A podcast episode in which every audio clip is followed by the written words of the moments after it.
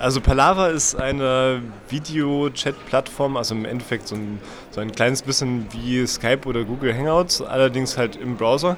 Und das Neue oder das, was ein bisschen anders läuft daran, ist, dass es äh, ja, dass es verschlüsselt ist und dass es dezentral ist. Also das äh, fußt auf einem neuen Webstandard, der heißt WebRTC und der erlaubt es, dass man äh, die Verbindungen, die man hat, also wenn man telefoniert oder wenn man irgendwie das Video schickt, äh, dass es nicht über einen Server geht, also nicht über den Palaver-Server im Endeffekt, der irgendwie nur dazu da ist, die Verbindung zwischen den einzelnen Leuten, die miteinander sprechen wollen, herzustellen, äh, sondern die Videos werden Peer-to-Peer -Peer nennt sich das, direkt von dem einen Browser zu dem anderen Browser äh, gesandt, ohne dass es über einen Server geht. Das ist dahingehend sehr gut, dass äh, wir in den letzten Jahren das irgendwie erlebt haben, dass es einfach einige zentrale Services gibt, die jeder nutzt. Und äh, wenn meinetwegen jetzt die, die NSA irgendwie äh, viele Leute abhören möchte, dann muss sie zu vielleicht fünf Organisationen gehen, zu äh, Google, Microsoft, Yahoo, Apple und WhatsApp und hat irgendwie 90 Prozent der Nutzer abgedeckt. Und das ist ein, ein neuer Ansatz, äh, bei dem von Ende zu Ende das Ganze verschlüsselt wird und das niemals über diesen zentralen Server geht und man dadurch äh, sehr viel sicherer und die Privatsphäre schützender miteinander sprechen kann.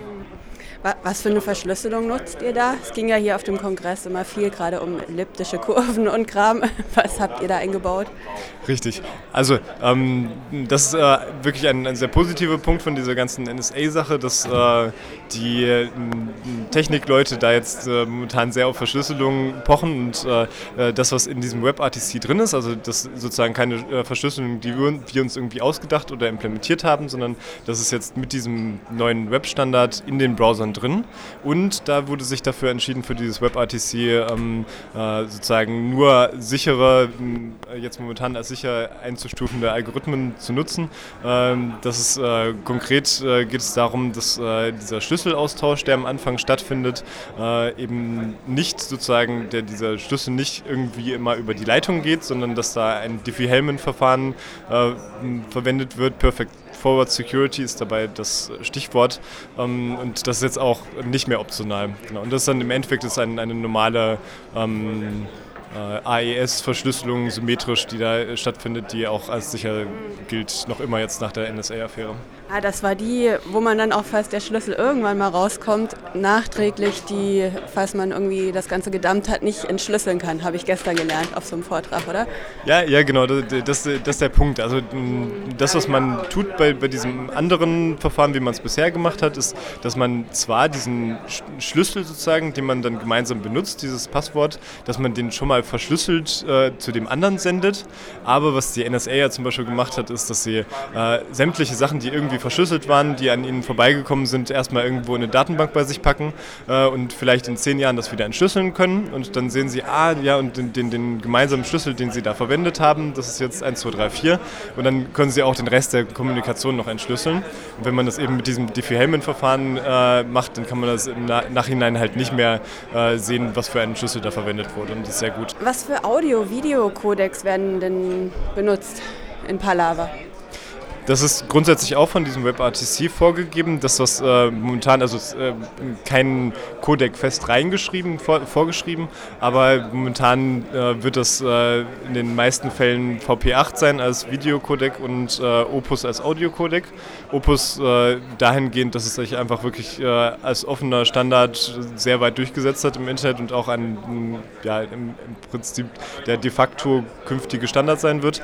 Und VP8, was eben der Codec ist, äh, den die Browser, die momentan WebRTC können, was äh, äh, der Chrome seit einigen Versionen ist, der Firefox seit einigen Versionen ist und äh, Opera in der neuesten Version ist.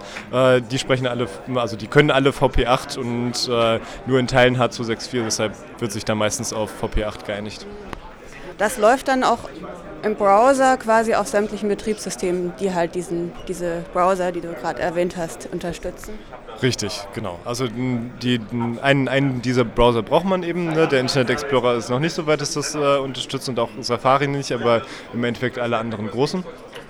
Und es halt, das war uns sehr wichtig, dass wir es äh, super einfach halten. Also man muss sich auch bei dieser Seite palava.tv muss man sich nicht registrieren oder anmelden, sondern äh, man kommt da auf eine Seite und kann dann äh, einen Raumnamen eingeben, sozusagen, wie das kennt man vielleicht noch früher von irgendwie Chatten oder so, dass man sich irgendwie in so einem gemeinsamen virtuellen Raum trifft und alle, die in diesem Raum sind, die den gleichen Namen eingegeben haben, die können halt miteinander chatten. Oder man kann da auch einfach reingehen und dann einen Link verschicken, der angezeigt wird. Ähm, ja, das ist halt ein, eine Sache, die wichtig ist, glaube ich jetzt, äh, dass man äh, verschlüsselte Dienste irgendwie so einfach macht, dass sie eben für jeden benutzbar sind. Und äh, da sind wir, glaube ich, auf einem ganz guten Weg. Wie organisiert ihr euch denn? Also ihr seid ein kleines Grüppchen, das das entwickelt hat. Ja, also wir haben zu viert angefangen, vier äh, ehemalige Kommilitonen sozusagen, alles äh, Dresdner TU-Studenten, jetzt immer noch oder gewesen. Und äh, haben irgendwie wollten halt was gemeinsam machen und fanden halt irgendwie so die, diese Technik, dieses WebRTC halt irgendwie sehr faszinierend. Und dann haben wir uns irgendwie ein Wochenende mal hingesetzt und haben das tatsächlich hingekriegt, dass wenigstens von, von Chrome zu Chrome wir ein, ein Video gesehen haben. Ne, da war noch nichts an Infrastruktur da und die äh, Seite sah auch noch nicht nach irgendwie einer Seite aus, aber wir haben immerhin gesehen, dass es geht und fanden das dann irgendwie äh, so motivierend, dass wir das weitergeführt haben und dann haben wir es ähm, mittlerweile vor, vor einem halben Jahr oder so, glaube ich, online gestellt äh, und dann erstmal irgendwie mit ein paar Freunden getestet immer.